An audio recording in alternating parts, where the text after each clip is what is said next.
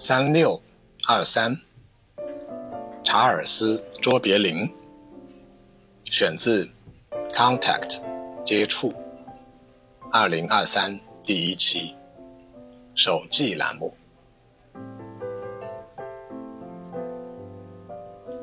我是查尔斯·卓别林先生的拐杖，由我来动笔写下这篇短文。标题的名字。是一颗太阳系的小行星的名称，由前苏联的一位喜爱卓别林的宇航员在太空中命名。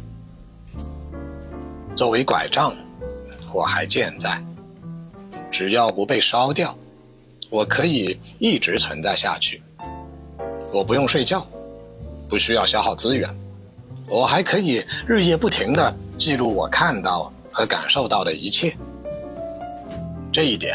我要感谢卓别林先生，要不是他对我的使用方法独到，我可能就跟别的拐杖一样，绝大部分时间躺在一个阴暗的角落，被迫对着同一片墙壁，这样卑微的度过我显然挺拔的一生。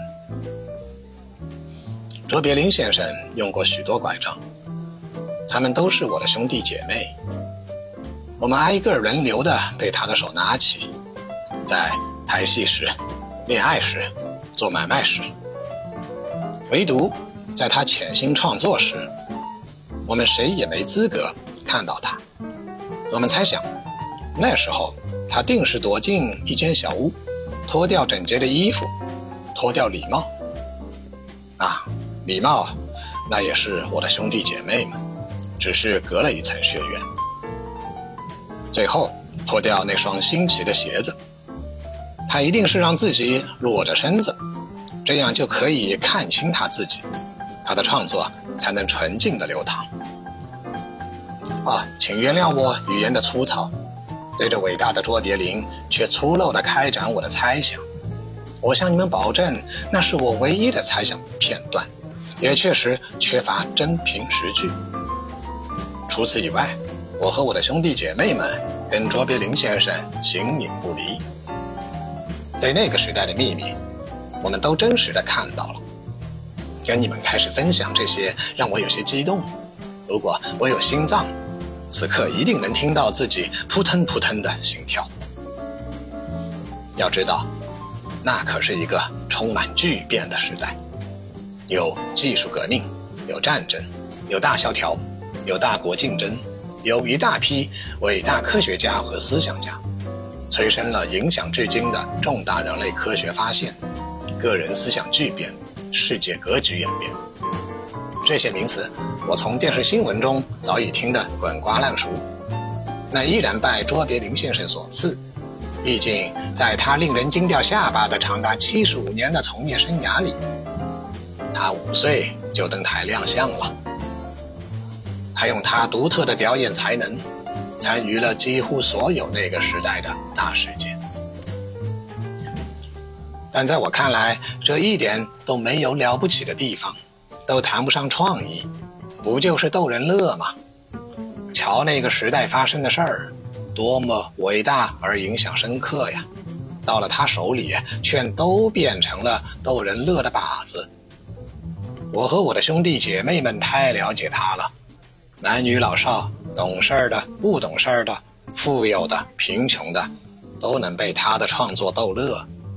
大家如此一致的反应，显得一切似乎很简单，这让我无精打采。但有些时候很精彩。他跟另一个也喜欢逗人乐的家伙沃尔特·迪士尼是好兄弟。我那天是亲眼看到他们两人在花园里讨论《白雪公主》这部动画电影，整个场面那是一惊一乍。我看着他站到花丛中，手舞足蹈，跟沃尔特表达他对这部电影的信心，对沃尔特的那个叫迪士尼的创业项目的憧憬。沃尔特在草地上一个劲儿地抽着烟，眼神逐渐从迷离变成了感慨。随后跟卓别林先生一起手舞足蹈，好像两个大男人要在花丛中一起开始脱衣服那样的自由。好在衣服是守住了，当然也守住了我，不然我应该是第一个被扔到远处的，就没有福分看到这些了。谁知道这部白雪公主动画片竟然大获成功，跟电影一起走向成功的，还有那个叫迪士尼的公司。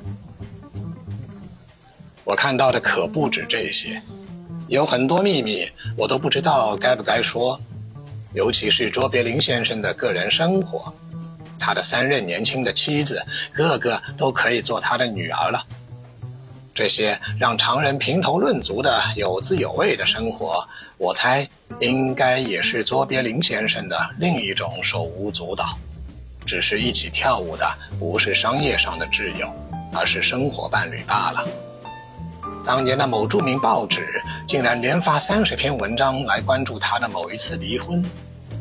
关于离婚，他还为离婚后的妻子怀上的别人家的孩子持续支付抚养费，这些也都不算秘密了，在那个年代都是被炒得沸沸扬扬的花边新闻。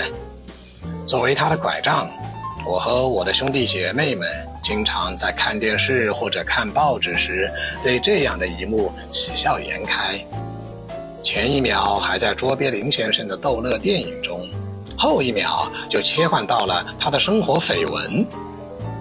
我们一致认为，这比任何他的作品都要逗乐。谁让他戏里戏外都是个卓越的创作者呢？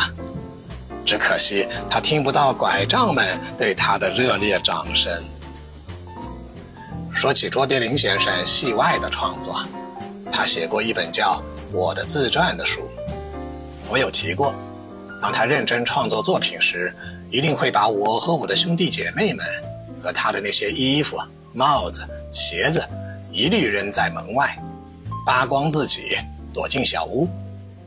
这回不同，我的自传这本书的创作就发生在我眼皮底下。我看到一个又一个他的商业伙伴、媒体人、艺术家、投资家来来往往，跟他探讨内容的细节。我听到他们说的很多让我晕头转向的有关人生百态、时代印记、个人志向的对话，终究我还是认为自己终于见证了一次卓别林先生的创作，这是我莫大的荣幸。也许我和兄弟姐妹们的记忆在某些细节上会出现差池，但有一点我们肯定不会记错：我们在他身边的这些年。都看到了他对生活细致入微的观察，那几乎就是流淌在他贫寒的童年血液里的。曾有一年，他连续创作了三十五部电影作品，大部分都取得了非凡的成绩。人们可能看到更多的是诸如《城市之光》《淘金热》《马戏团》这些所谓的代表作，但在我们看来，他和他的每一部创作都是等价的。我们每天都看到他的天赋和努力如何让他在那个令人焦虑的时代持续发光，但是透过他的眼睛、肢体、双手，我们却看不到他理应具备的熟练。每一次在拍摄现场，他就像第一次拍电影一样，不断尝试新的东西。甚至现场的其他人开始认为他根本就没有剧本，全凭即兴。他对工作的要求高到变态，没多少人可以承受。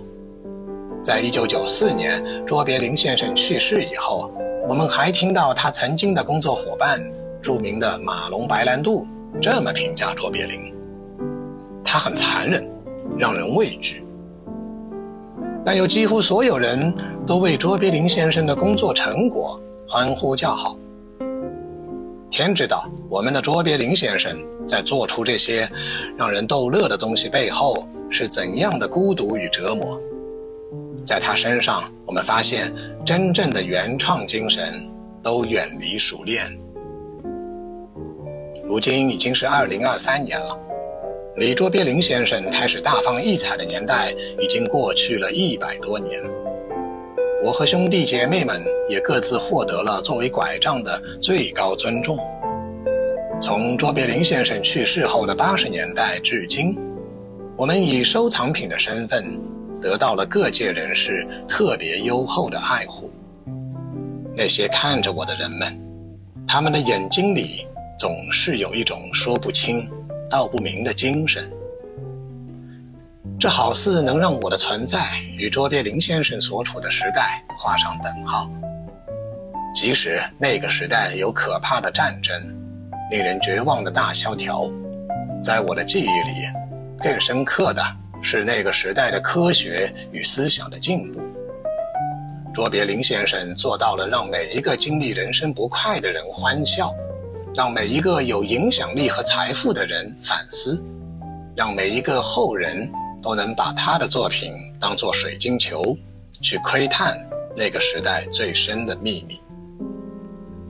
曾经的某一天，卓别林先生拍完戏，卸下了一身的劳累，喝了小酒，独自一人躺坐在沙发上，看着搁在沙发扶手外侧边的我，开始与我谈话。